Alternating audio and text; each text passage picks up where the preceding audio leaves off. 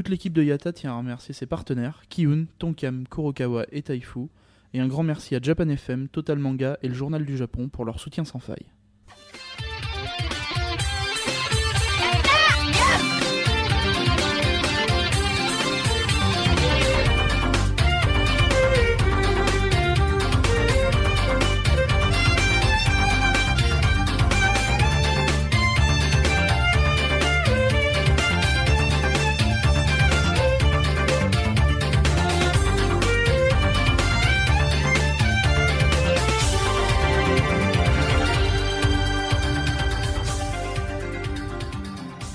Kambawa Road Japan 2013, jours 20 et 21. Ici Misaki en direct du Henlo. Pluie, Ryokan et Temple 45 sont en programme.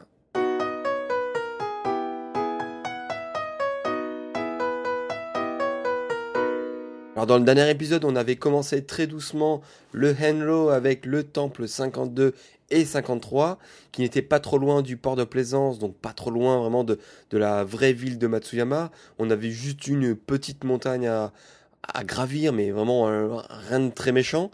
Et là, en fait, c'était un peu plus éloigné de, la ville de Matsuyama. On a dû prendre un bus donc le matin qui a dû au moins mettre une heure donc pour nous amener vraiment dans la vraie campagne. Euh, c'était vraiment tellement la campagne qu'on a dès le début en fait galéré juste pour aller s'acheter euh, euh, de quoi manger le midi. Donc vraiment rien que un, petit combini, il n'y avait pas vraiment beaucoup, enfin il n'y avait pas du tout. On a dû aller vraiment au supermarché de la campagne, donc un peu plus grand et pour s'acheter vraiment bah, des, mini bento, de, quoi boire, de quoi manger pour tout au long de la journée, en, tout cas au moins le midi. Et donc en fait, le début euh, de la marche s'est fait, comme vous pouvez voir sur le blog, sur des, euh, bah, pour des petites routes, sur des petites routes de ville, euh, enfin, mais vraiment très vide. ça faisait vraiment, on a croisé plusieurs maisons abandonnées. c'était, il y avait beaucoup de végétation. On était vraiment entouré de, de, nombreuses montagnes. Euh, et ensuite, donc du coup, après cette, voilà, cette petite marche dans le village, on est rentré euh, enfin donc, euh, dans, la partie forêt et montagne. Donc là, c'était une petite montée, on va dire, pour nous entraîner, pour arriver au temple 44. Donc le temple 44 qui s'appelle le Daihoji. Donc dès le début, on est, on est accueilli par comme vous pouvez voir aussi sur le blog, par les, grandes paluches, par les grandes euh, chaussons ou sandales, par les grandes sandales de Bouddha, qui étaient euh, donc euh, sous, sous, sous, la première porte en fait du, temple, un peu recroquevillées hein, tellement elles étaient grandes. Et donc en fait là, dans ce temple-là, comme dans tous les autres, en fait, se sont répétés un peu les mêmes actions comme d'habitude. Donc on arrive, waouh, ça y est, on, est enfin arrivé, il est beau tout ça, on prend les photos, on cherche la petite cabane pour faire euh, les calligraphies pour, pour, ceux qui, pour veulent les faire, justement. Donc ça coûte, euh, comme dans tous les temples, 300 hein, yens pour se faire faire donc, les petits tampons plus euh, donc la, petite signature en, mode calligraphique donc sur la bonne page du cahier qui va bien. ensuite, on écoute l'histoire du temple. Donc bah, l'histoire du temple, ça, ça soit un rapport avec la divinité qui, est plus ou moins euh, mise en avant dans ce temple-là, soit tout simplement avec le lieu euh, du temple. Pourquoi un temple euh, s'est créé ici? Pourquoi ce temple-ci fait partie des 88 temples du Henlo de, Shikoku? Donc, par exemple, sur ce temple 44 d'Aihoji, a priori, donc à une certaine époque, il y avait une, fan, une femme qui, qui se disait envoûtée, possédée par Bouddha donc elle disait, mais si, il faut creuser ici, il faut creuser ici, il faut creuser ici. Donc bah, tous, les, tous, les gens du village la prenaient pour une folle. Donc elle n'arrêtait pas, il faut creuser ici, il faut creuser ici, il faut creuser ici. Oui, si, si, il y a un trésor, il y a un trésor. C'est Bouddha qui me l'a dit, tout ça, tout ça. Donc bon, euh, les gens, ils en ont eu marre au bout d'un moment. Donc ils ont fait, bon, ok, on va creuser pour voir. Et euh, donc a priori, à, à peu près 3 mètres de profondeur, ils ont commencé à trouver euh, plusieurs stèles euh, de Bouddha. Et en creusant encore un peu plus profondément, ils ont trouvé six statues en or euh, complet de Bouddha. donc ça, c'était pour la petite histoire marrante. Et donc a priori, c'est à cet endroit-là que ensuite s'est construit ce temple-là du Daihoji. Le problème, c'est que en fait, pour un même temple, en fonction des versions, qu'on peut trouver par exemple, sur internet ou dans les guides, les différentes versions de guides, donc à la fois les guides anglais ou même les histoires qui se passent entre locaux japonais, et eh ben les histoires peuvent varier vraiment de des histoires qui n'ont rien à voir entre elles. Donc ce sont voilà, ce sont vraiment des légendes un peu qui font partie de, la mythologie du, du Henlo de Shikoku. Donc c'est un peu pour agrémenter chaque histoire de temple, mais on ne sait pas vraiment quelle est, quelle est la véritable histoire. Donc là, ça pour, la petit, pour le, temple 44, je vous ai dit que c'était une petite montée. Et en fait, ça s'est drôlement corsé pour le 45. C'est pour ça d'ailleurs que, que, je le mets dans le titre du podcast ou le titre de l'article. Le fameux temple 45. Euh, c'était, on va dire, à peu près 95% de montagne et pas mal de montée. Euh, et de la montée assez hardcore, hein, puisque c'était vraiment. Euh, c'était enfin, en plus, c'était de la montée assez répétitive, c'est-à-dire que c'est de la montée un peu en, forme de, serpent. Donc, on fait plein de, mini, mini tournants qui montent pas mal du tout. J'ai pas le pourcentage de côte exact, mais ça fait bien travailler les mollets, les genoux, euh, voilà, pendant assez longtemps. Euh, donc d'ailleurs c'est à ce moment-là où, euh, enfin, en fait, on aurait pu prendre notre temps, on aurait pu y aller à la cool, pas de problème. Même une, montée assez corsée, si on le fait à, notre rythme, enfin au rythme de chacun, ben, tout le monde peut le faire sans problème, je, pense. le problème, c'est qu'on est arrivé à un moment donné où on avait pas mal pris notre temps, on va dire, avant. Et euh, le problème, c'est que tous les temples, euh, ils ferment, enfin, la, cellule qui, enfin, le, moine qui s'occupe de faire euh, les, calligraphies, son attendance, elle ferme à 17h. Et donc, il y a une limite de temps, et donc, on, est arrivé à un moment donné, on s'est dit, bah écoute, là, ouais, il est déjà 14, 15 heures, on a fait ça comme kilomètre, il nous reste tant de kilomètres, ça va être très chaud, quoi. Donc on a dû speed un petit peu plus, on a dû augmenter la, cadence. Et c'est à ce moment-là que donc le groupe s'est un peu scindé, puisqu'il y avait des gens qui qui, bah, supportaient pas cette cadence de rythme, qui, en plus on leur a averti que ça allait beaucoup beaucoup plus monter ensuite. Donc là ils ont pris une autre bifurcation pour aller tout de suite euh, donc euh, au lieu où on allait résider le soir, au Ryokan. Et donc ensuite, donc nous on a dû un peu plus speeder. Euh, ceux qui allaient plus vite devant, euh, donc on a pris euh, donc les, les cahiers de calligraphie des autres pour si jamais si on les autres n'arrivaient pas à temps pour qu'on puisse faire les calligraphies des autres. Et donc finalement, même sur la fin, ça a dû être on a dû faire un limite un peu de la course. après, bon, le point positif, c'est que quand on était tout en haut de la, montagne, on avait des paysages assez magnifiques. Hein. Je ne sais pas si ça rend très bien en photo. Euh, j'essaie d'en prendre quelques-unes. Entre le moment où on courait, hop, on faisait 30 secondes de pause, tac, on prenait une photo, on, recourait tout de suite après. Donc ensuite, euh, après, ce qui était dangereux, c'était que sur la fin, ça descendait aussi. Donc euh, pour courir un peu dans la descente avec des, terrains un peu accidentés, tout ça, c'était un peu chaud. Mais le point positif, c'est qu'on est arrivé juste avant la fermeture donc de l'intendance de la calligraphie. Donc on a réussi à faire la calligraphie. On a pris une petite photo euh, donc des, euh, survivors qui ont fini le Temple 45, qui est maintenant devenu euh, la petite légende dans, notre groupe du Henlo, donc le fameux Temple 45. Et ce temple était quand même assez sympa, malgré en fait une partie qui était un peu en rénovation. Et ben en fait, il se dégageait un peu quelque chose de d'unique ou de particulier par rapport aux autres temples. bah déjà, il était vraiment entouré entouré de, nature, c'est-à-dire que les autres, euh, parmi les, euh, pour les, euh, les pèlerins un peu feignants, c'est-à-dire qu'il y a toujours une route à proximité. C'est-à-dire que pour ceux, je vous en avais parlé dans le dernier podcast, il y en a qui le font en bus ou en, voiture. et donc ils arrivent sur le parking, hop, ils se garent, ils ont 100 mètres à faire.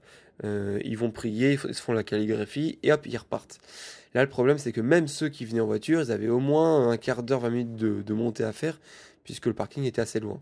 Donc nous, on arrivait par l'autre versant euh, de la montagne. Euh, euh, et, on a vraiment une impression que le, est vraiment en plein milieu de la montagne, totalement paumé.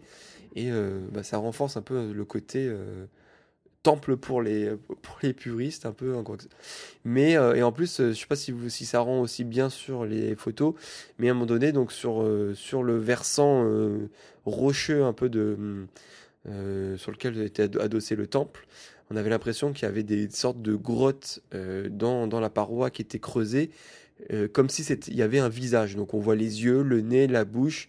C'est marrant, ça fait un peu, on ne sait pas si c'est fait exprès ou pas, mais ça fait un peu tête de mort. voilà, ça fait un peu aussi, donc justement, un, côté un peu unique par rapport aux autres temples à, cause de, ce visage dans la montagne. Donc on était bien content d'avoir réussi. Après, le problème, c'est que justement, il commençait rapidement à faire nuit puisqu'il faut savoir qu'au Japon, 17h, euh, hop, euh, arrivé 17h15, 17h30, le, soleil se couche déjà. Donc il fallait un peu se dépêcher puisque bah, de nuit dans la montagne c'est un peu moins cool. Et il y avait encore 2-3 euh, km de route là pour le coup avant de rejoindre le Ryokan. D'ailleurs on a dû même traverser un tunnel donc de nuit. qu'on avait un peu peur au début qu'on se fasse un peu percuter par les voitures. Mais bon, il était assez bien éclairé et il y avait un trottoir sur le côté, donc euh, ça s'est bien passé. Et donc du coup, pour le coup, euh, ben, on a réussi à faire des, photos de, de, mi-coucher de soleil, euh, un peu avec le, ciel teinté de, rouge. Donc c'était sympa. Voilà. Après, on est arrivé enfin au Ryokan, où du coup, on, on, allait passer la nuit. et qui dit Ryokan hein, Donc déjà, pour ceux qui connaissent pas Ryokan, c'est les auberges traditionnelles au Japon. Euh, qui se situe en général donc dans les coins un peu plus reculés que là où il y a les hôtels, euh, les business hôtels traditionnels, un peu à la occidentale euh, au Japon. Et donc dans les ryokan, il y a trois classiques, trois concepts classiques qui se répètent tout le temps et qui font la tradition des, ryokan justement et qui font que un ryokan c'est si bon. C'est un, le onsen. Là, je peux vous dire qu'on l'a bien savouré. C'est après une bonne journée de marche, surtout après le temple 45, un bon onsen eh ben, ça fait vachement du bien. Euh, ça permet vraiment de relâcher tous les muscles, de, bah, de se décontracter comme il faut dans un bain très chaud euh, de source thermale. De le kaiseki, donc euh, voilà, c'est le, repas du soir. Et le kaiseki, donc c'est le repas traditionnel qui sont servis dans les ryokan, donc c'est-à-dire un ensemblement de, on va dire, 8 à 20 plats. Donc nous, on, on avait la version plus simple ce soir-là, euh, où euh, à la fois l'arrangement des plats, mais aussi la, couleur, la saisonnalité, euh, tout, tout, est important dans le kaiseki. Et donc en général, on a, du, on a un repas assez simple, assez sain, mais assez copieux en même temps. C'est-à-dire qu'on a à la fois du poisson, donc du poisson vraiment entier, hein, du, du, poisson qui vient d'être pêché, du sashimi, de la viande qui, est donc cuit euh, vraiment sur pierre. Euh, on a du tofu, on a du euh, on, a, on, a, de la soupe. Donc là c'est pas de la soupe de c'est pas de la soupe miso, c'est de la soupe suimono. Donc c'est un autre type de bouillon au Japon qui en général donc est servi dans les kaiseki. Donc voilà, on a tout un ensemblement de plats qui, qui vont pas forcément plaire à chacun, mais en général voilà, c'est quand même assez complet. Et euh, voilà, ça permet de passer une nuit, euh, une bonne nuit sur le troisième point, qui est sur les futons, bien entendu. Le Ryokan, c'est ça, c'est onsen, kaiseki et futon. Et euh, voilà. Bon, après, il y en a qui n'aiment pas non plus les futons, mais en général, voilà, après une bonne nuit, après une bonne journée de marche, se prendre un onsen, un kaiseki et dormir sur des futons, ça fait drôlement du bien et ça permet de bien récupérer avant d'attaquer une nouvelle journée. Alors, le point un peu négatif dans les ryokan, enfin, il y en a qui aiment, mais c'est que le petit déjeuner, moi, je, en tout cas, je sais que pour moi, je préfère toujours avoir un petit déjeuner un peu à l'occidental, euh, un peu plus sucré, avec mon petit jus d'orange, ma petite brioche, etc. Et donc là, euh, dans les ryokan en général, et on se tape un petit déjeuner kaiseki aussi. Donc dès le petit déjeuner, vous arrivez, tac, vous avez votre poisson, vous avez votre riz, euh, vous avez votre petite plaque chauffante aussi pour faire griller un petit poisson encore. et vous avez bien entendu le natto. Donc le natto, je vais pas essayer de vous décrire pour pas trop vous dégoûter. Essayez de chercher natto sur internet et vous verrez bien ce que c'est. Donc c'est N-A-T-O. c'est ça, en gros, ça, divise littéralement même les Japonais entre eux. C'est-à-dire qu'il y en a qui adorent et il y en a qui détestent. Donc euh, voilà, c'est pas forcément un truc qui est détesté par les occidentaux ou par les touristes ou voilà. C'est euh, même chez les japonais, il y en a qui, n'aiment pas du tout. Donc euh, voilà, c'est un truc. c'est à la fois la, texture, donc le visuel, à la fois l'odeur qui sent très fort et à la fois le goût qui, est quand même particulier. Donc voilà, moi je n'en dis pas plus parce que j'ai jamais goûté, j'ai jamais osé franchir le pas de goûter. Mais en tout cas, voilà, ça donne pas très faim quand tu tombes sur ça dès le petit déjeuner. Voilà. Alors après, deuxième surprise euh, qui n'était pas forcément une surprise puisque au Japon, la météo est très, euh, très euh, précise et donc les prévisions sont en général très respectées, très bien respectées dans la réalité. Donc l'invité de surprise de cette journée, de la deuxième journée, c'était la pluie. Et quand on parle de la pluie au Japon, en général, c'est pas quelque chose de, pas une petite pluie à la, française qui reste 10 minutes. Donc là, c'est la pluie qui reste toute la journée, qui est assez balèze. Donc forcément, ça a un peu remis en cause euh, une partie de notre programme, euh, puisque la marche sous la pluie, euh, c'est pas forcément la même chose, surtout quand on n'est pas forcément aussi équipé. Donc on a, on a tous acheté un petit parapluie, ou alors ceux qui avaient les chapeaux, comme moi, donc qui protégeaient un peu de la pluie. Euh, par contre, donc du coup, euh, on avait prévu de faire une longue descente euh, pour commencer. Donc là, par contre, c'était un peu plus dangereux puisque le, comme je vous l'ai dit, le terrain est pas très stable. il est un peu accidenté, il y a beaucoup de pierres, etc. ou beaucoup de terrain un peu boueux. Donc avec la pluie, ça peut vite devenir un peu plus acrobatique la descente. Donc on a préféré faire un peu plus de bus pour s'accompagner un peu plus près euh, du temple. Mais voilà, on a quand même fait euh, le 46 et le 47. On voulait pas tout de suite rentrer euh, et Savoie vaincu. Donc là, la marche de cette journée-là, ça a été, donc, comme je vous l'ai dit, plutôt de la descente, puisqu'on avait quand même beaucoup monté pour arriver au 45 la veille. Donc c'était de la descente et ensuite c'était un peu de plat dans les villages. donc pas, beaucoup du tout, de, même de circulation au niveau automobile. Donc c'était plus assez sympa et assez calme quand même comme marche. Donc le 46 euh, j'avais oublié de vous donner le nom du 45 qui s'appelait le Iwayachi. Et donc le 46 qui s'appelle le Joru, Joruliji et euh, qui, avait plusieurs euh, aspects particuliers. il possédait notamment un arbre millénaire c'est une des photos que je vous ai mis, hein, vous reconnaîtrez, c'est un arbre bah, qui fait vieux hein, forcément puisqu'il a plus de 1000 ans et qui, euh, qui a donc toute une histoire dont je ne vais pas vous raconter. Donc il y avait l'arbre millénaire et euh, on avait aussi donc euh, l'empreinte des pieds de Bouddha qu'on pouvait voir donc qui était bien implantée dans une dans un dans une des dans une dans une pierre qui était voilà on pouvait très bien la voir et donc dans le temple 46, c'est là aussi on a rencontré donc, bah, donc là la mamie qui faisait les calligraphies. donc déjà elle a été étonnée de, voir des gaijin. Elle fait oh là là, dis donc, vous venez d'où tout ça, etc. Et après elle était encore plus étonnée d'apprendre qu'on on le faisait à pied, puisque effectivement même parmi les Japonais, il y a quand même une grande majorité qui font en voiture ou en bus.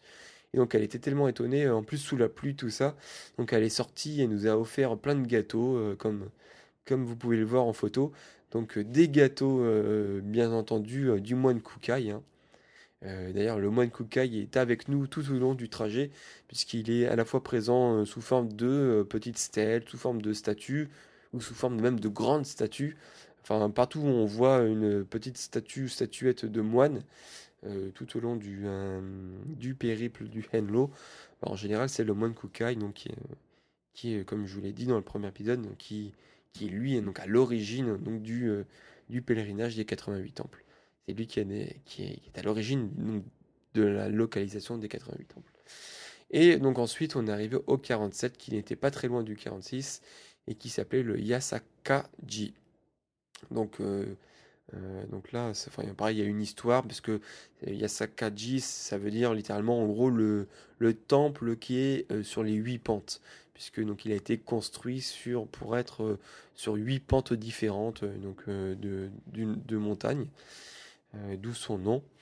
donc le Yasakaji était quand même assez bien décoré par rapport à d'autres, et beaucoup plus de couleurs, beaucoup plus de, de dessins, enfin peints en couleurs. Donc bah, notamment en plus sur la, sur la petite casserole qui, qui nous sert à, nous purifier les mains avant de rentrer dans le temple. Vous pouvez voir, il y a une sorte de, petite, euh, de, petite euh, héroïne de manga qui dessinée à ce moment-là. Il y a plusieurs parois qui sont euh, dessinées aussi en couleur. On a aussi à un moment donné les portes du paradis et de l'enfer qui sont très bien représentés avec les anges très attrayants, tout ça, et côté enfer, une sorte de vieux pas très beau, tout ça, donc qui symbolise le, mauvais côté. Donc on a ça, on a aussi une sorte de mini pièce secrète qui se situe à la fois, enfin on a des portes sur les côtés du temple et qui servent à aller sous le temple. Ça fait un peu une, sorte de crypte et qui est remplie de centaines de petits bouddhas. Euh, donc là, pareil, ça fait euh, des photos assez euh, uniques, un peu une ambiance, une ambiance de crypte un peu. voilà, donc ça c'était, il était assez sympa ce temple 47. Et donc pendant ce temps-là, en fait, il pleuvait toujours pas mal du tout même. Euh, c'est à ce moment-là, d'ailleurs, pour ceux qui, me suivent également sur Twitter, que j'avais tweeté donc Hello Under the Rain et où j'avais tweeté euh, donc avec la photo de ce temple, enfin d'une partie de ce temple 47 avec euh, l'appli InstaWeather qui permet donc de taguer donc la localité avec la température plus la météo. Donc là, on voyait qu'il pleuvait bien à ce moment-là. Euh, et donc, euh, donc c'est à ce moment-là qu'on a voulu reprendre le bus pour rejoindre Matsuyama, donc la ville de Matsuyama. Le problème, c'est que dans ces campagnes-là, il n'y avait qu'un bus toutes les heures et qu'il euh, n'y a pas d'abribus. Donc, attendre sans abribus un bus toutes les heures sous la pluie, c'est bien sympa. Donc, on est ensuite enfin rentré à Matsuyama où on a pu se reposer, prendre une douche chaude et tous qui allait bien de se reposer euh, pour demain. Et donc demain, on a euh, donc un peu plus de temples. On en a quatre, mais qui normalement sont pas beaucoup éloignés les uns des autres. Donc on a le 48, 49, 50 et 51.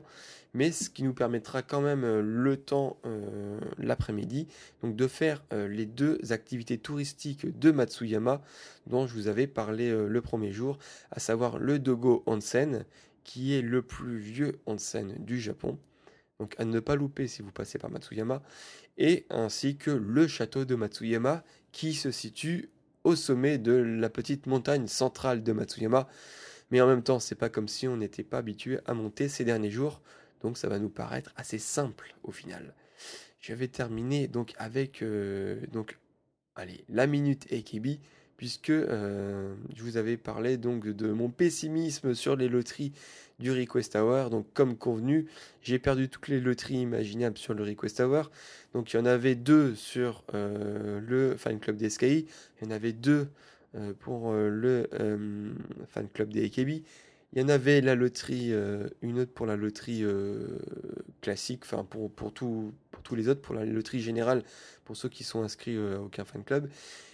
Et donc j'ai perdu tout ça et mm, bah ce qui, euh, enfin le miracle est arrivé. C'est peut-être Kukai qui, euh, grâce au pèlerinage Kukai, qui a ouvert sa lumière et euh, donc qui a ouvert la possibilité. Donc ils ont, il y a eu une news qui est parue aujourd'hui. en fait, le Request Hour va être diffusé en direct dans 30 cinémas au Japon. c'est pour vous, pour vous montrer aussi à quel point c'est très populaire. C'est comme si je sais pas, je prends un exemple euh, au hasard, hein. c'est comme si la finale de The Voice, tellement qu'il y avait trop de monde qui voulait voir The Voice euh, et qu'il n'y avait plus de monde dans les studios, enfin trop, pas assez de place dans les studios, qu'ils allaient euh, le diffuser dans les cinémas en France. Donc là, voilà, donc là, il va y avoir des cinémas, 30 cinémas de par le Japon, où on va pouvoir assister. Donc j'espère qu'il va y avoir de l'ambiance hein, dans, les salles, je vous raconterai. donc moi je me suis acheté ma place donc à Osaka puisque je serai à Osaka euh, pour la deuxième journée euh, du Request Hour. Donc la deuxième journée c'est plus intéressant puisque ce sont les journées, euh, enfin pardon, les, les numéros.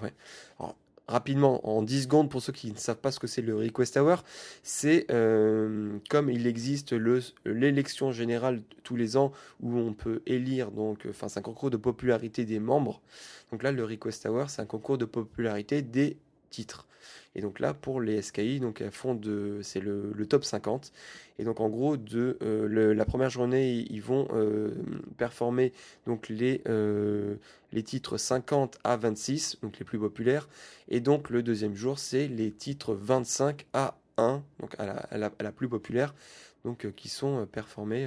donc en gros, c'est voilà, c'est c'est les fans qui choisissent les titres qu'ils ont envie de, de voir. En fait, c'est un peu du, du concert à la carte. Voilà. Euh, donc ça c'est pour euh, la minute Ekibi. Donc je vous en reparlerai puisque ça se situe le 11 octobre. Voilà, c'est l'avant-dernier soir. Et euh, on va terminer par le mot du jour. Et ça va me mettre les deux mots du jour. Je vous fais deux mots en bonus. Alors, ces derniers temps, je vous expliquais en fait l'étymologie de la construction de, mots en japonais puisqu'en général, donc, euh, je vous avais dit que donc, les, quand il y a un mot en japonais qui est constitué de deux kanji ou de trois kanji, il y avait une explication logique, puisque c'était euh, des notions euh, qui étaient apposées côte à côte et qui, le tout, formait un, mot plus ou moins logique, on va dire. puisque par exemple, Shikoku, ça signifiait les quatre pays, et en fait, donc Shikoku est constitué de quatre préfectures, donc qui dans le temps étaient quatre provinces. Donc c'était un peu voilà l'île des quatre pays. Voilà. Et donc aujourd'hui, euh, je vais vous expliquer, euh, enfin vous montrer que même les, les, mots japonais qui ne sont constitués que d'un seul kanji, il y a quand même une logique derrière tout ça. Alors en fait, si vous ne savez pas, les kanji, en fait, ça vient à la base de la Chine et encore à la base, à la base, ça vient de dessins, puisque à la base, euh, enfin je dis beaucoup à la base, mais c'était voilà des images quand on voit par exemple une montagne, ça a une sorte de, bah, ça a une forme un peu, voilà. Et donc à partir de cette forme euh, imagée, ils ont commencé à imaginer justement des kanji qui allaient représenter la montagne. Donc si vous représentez, euh, si vous regardez le kanji de la montagne, donc Yama, il y a une sorte de trois pics et ça peut faire un peu une, une montagne tout simplement. Pareil pour le kanji de Kawa, donc euh, la rivière. Euh, ça fait un peu un, cours d'eau qui, euh, coule en fait, qui s'écoule. Et donc aujourd'hui, euh, je vais vous apprendre deux mots qui étaient vraiment dans le thème hein, du jour, à savoir la pluie et le parapluie. Donc la pluie c'est ame, donc A-M-E. Et donc si vous regardez le kanji ame, donc, euh, bah, je vous l'écrirai sur le blog. Mais euh, donc, en imaginant, bien sûr, à chaque fois, il faut imaginer. C'est comme si euh, vous étiez, vous, enfin, vous imaginez une fenêtre avec de la pluie qui tombe sur cette fenêtre. Donc, vous pouvez voir notamment une sorte de carré. Et au milieu de ce carré, vous allez voir quatre petits traits en diagonale, comme si justement c'était des gouttes de pluie qui, qui tombaient justement sur cette fenêtre bien sûr, c'est très imagé, mais ça permet en fait, et en fait, euh, moi j'ai un livre chez moi qui permet d'apprendre les kanji euh, d'une manière mémotechnique. Parce que de toute manière, si on n'a pas de moins mémotechnique pour se souvenir de tous les kanji, c'est un peu beaucoup compliqué. À chaque fois, il faut se raconter une petite histoire pour se souvenir euh, de chaque kanji. Donc là, voilà, là c'est très simple puisque ame, vous pouvez dire voilà, il y a une fenêtre, il y a de la pluie, etc. Et pareil donc pour le mot parapluie, donc c'est un seul kanji, donc en, japonais pour dire parapluie, c'est kasa, K-A-S-A. Et là, c'est pareil, si vous regardez le kanji kasa, eh ben, euh, ça ressemble tout simplement à un parapluie. Il y a une forme euh, de triangle à son sommet avec un bâton central. Donc là, c'est pareil. Hein. je pense que quand vous voyez ce kanji-là, il n'est pas compliqué d'imaginer une sorte de parapluie, parasol ou tout autre ustensile ayant cette forme-là. Donc voilà, ça, c'était pour les deux mots du jour, Ame et Kassa, qui, euh, ont été omniprésents euh, pour notre deuxième journée, euh, enfin pour notre 21e journée du voyage et pour notre troisième journée du Henlo. Voilà, ce sera tout pour aujourd'hui. donc, comme je vous l'ai dit, un autre programme chargé demain. Et ça constitue notre dernière journée du Henlo, notre dernière journée sur Shikoku à Matsuyama. Bonne soirée à tous, sayonara Holy A!